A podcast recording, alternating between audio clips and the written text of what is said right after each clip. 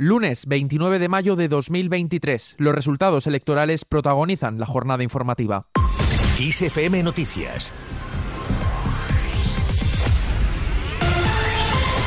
Buenos días. Más de 3.500 personas han festejado en Génova la victoria del PP. El Partido Popular ha protagonizado un vuelco en las elecciones municipales, ganando al PSOE por cerca de 750.000 votos y recuperando seis comunidades autónomas, entre ellas la Comunidad Valenciana y Sevilla. El mapa político, por tanto, es un gran triunfo para el presidente del Partido Popular, Alberto Núñez Feijo, y le coloca en una gran situación para disputar la presidencia a Pedro Sánchez en las generales de dentro de seis meses. José Luis Martínez Almeida seguirá siendo alcalde de la capital y sin ayuda de ningún otro partido. Más Madrid vuelve a ser la segunda fuerza y el Partido Socialista la tercera. Podemos se queda fuera del Ayuntamiento de Madrid, de la Asamblea y varios parlamentos autonómicos. Ciudadanos tampoco obtiene representación en el Ayuntamiento de la capital ni en ninguna de las demás comunidades. Desde el PP interpretan que esta situación es una radiografía de lo que podría ocurrir de cara a las elecciones generales. La presidenta de la comunidad y candidata del Partido Popular a la reelección, Isabel Díaz Ayuso, hace celebrado el incuestionable resultado del PP. Ahora comienza un nuevo momento para Madrid y para toda España.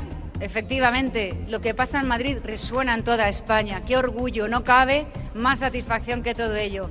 En la misma línea, el líder del PP, Alberto Núñez Feijo, ha asegurado que en las elecciones autonómicas y municipales ha ganado la centralidad frente al radicalismo. Le escuchamos. Hemos ganado limpiamente, democráticamente las elecciones municipales y autonómicas en nuestro país. El jefe del Ejecutivo, Pedro Sánchez, por su parte, tendrá que reorientar su estrategia tras el fracaso de la campaña, mientras que Vox se ha convertido en imprescindible para que los populares gobiernen en muchas plazas. Sin embargo, el PSOE resurge en Castilla-La Mancha, donde Emiliano García Paje alcanza la mayoría absoluta y conservaría Asturias y Navarra gracias a los pactos con otras fuerzas políticas. Escuchamos a Paje. Porque hemos ganado contra mucha adversidad y contra mucha inercia y tendencia, creo que tenemos que brindar nuestro resultado a toda la región. La ministra de Educación y portavoz del PSOE, Pilar Alegría, ha reconocido la derrota que ha sufrido el PSOE en las elecciones autonómicas y municipales y ha calificado de malo el resultado obtenido. En primer lugar, eh, quiero reconocer la derrota del Partido Socialista en estas elecciones municipales y autonómicas y aprovechar también para felicitar al Partido Popular por su resultado. La tercera fuerza política en España, Vox, ha irrumpido con fuerza en los parlamentos autonómicos. La comunidad valenciana, Canarias, Castilla-La Mancha, Extremadura, La Rioja y Navarra. En algunas de ellas serán imprescindibles para que el Partido Popular pueda gobernar. El líder de la formación, Santiago Bascal, ha afirmado que es el partido que más ha crecido en estos comicios. Hoy Vox es el partido que más crece en estas elecciones. En el hemos doblado el porcentaje de votos obtenidos en unas elecciones municipales y hemos pasado de tener 500 concejales a tener más de 1.700.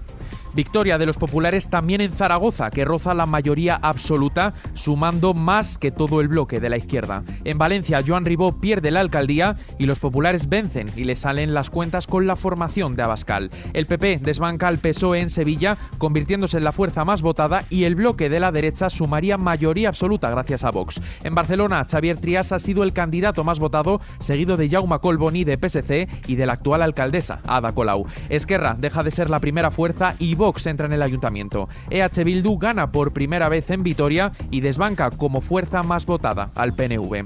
El Partido Socialista perdería los gobiernos de Valladolid, León, Burgos, Palencia y Segovia y serían necesarios los pactos de PP y Vox. Más cosas, se da a conocer el dato de participación de la jornada electoral. Un 63,83% de los electores han acudido a las urnas. Esto se traduce en 22 millones de personas de los 35 millones que estaban llamados a votar. Esto supone una caída un poco más del 1,3% respecto a las elecciones de 2019 cuando fue del 65,19%.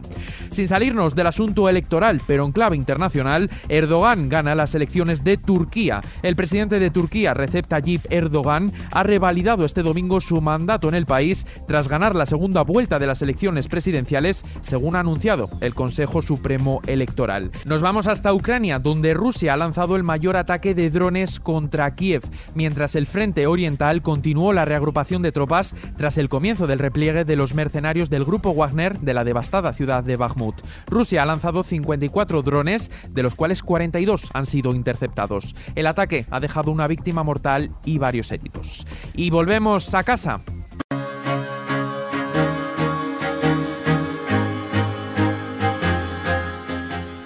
Coldplay da su cuarto y último concierto en Barcelona dentro de la gira de Music of the Spheres. El grupo británico remata su estancia en la ciudad catalana con un exitoso espectáculo. Al ritmo de Viva la Vida, A Sky Full of Stars o Paradise, el grupo británico dice adiós con euforia, gritos, confeti, pulseras de luz y una explosión de colores. Toda una experiencia que no se sabe si se volverá a repetir, con un récord de asistencia que tardará años en superarse.